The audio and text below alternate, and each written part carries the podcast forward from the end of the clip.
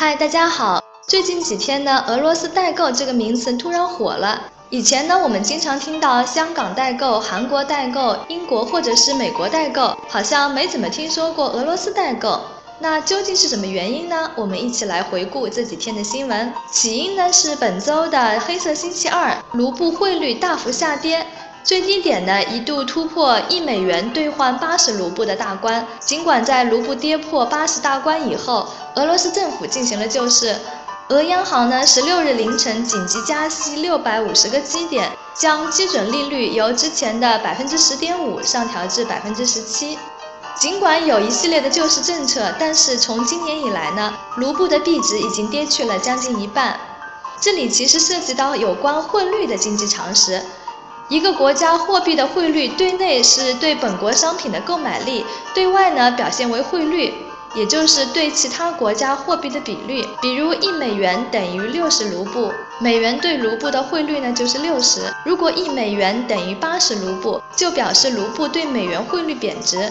如果一个国家货币剧烈贬值，就会带来一长串的连锁反应。首先来说，最近突然变火的俄罗斯代购。由于卢布暴跌，一线品牌呢出现了白菜价。今年市场上最热销的 iPhone 六呢，卢布暴跌以后，折算人民币只要三千八百元。LV 新款女鞋呢，价值人民币两千元。像迪奥这样的奢侈品呢，相当于国内专柜价格的一半。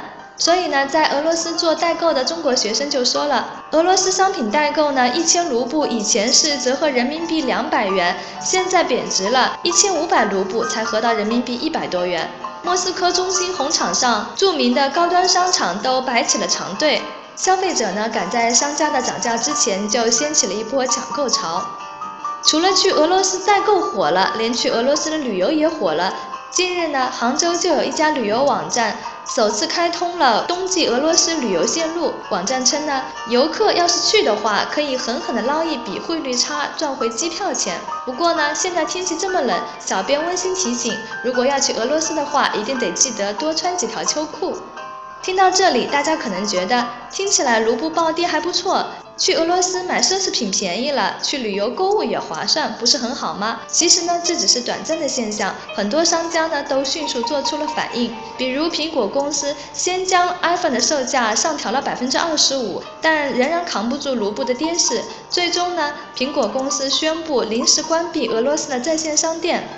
我们现在如果打开苹果在俄罗斯的在线商店，就只能看到一个页面，上面写的 We will back。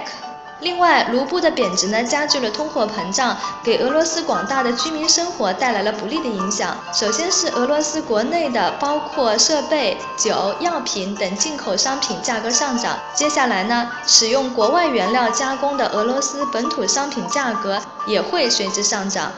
为了应对货币贬值呢，当地的居民已经开始抢购生活物资。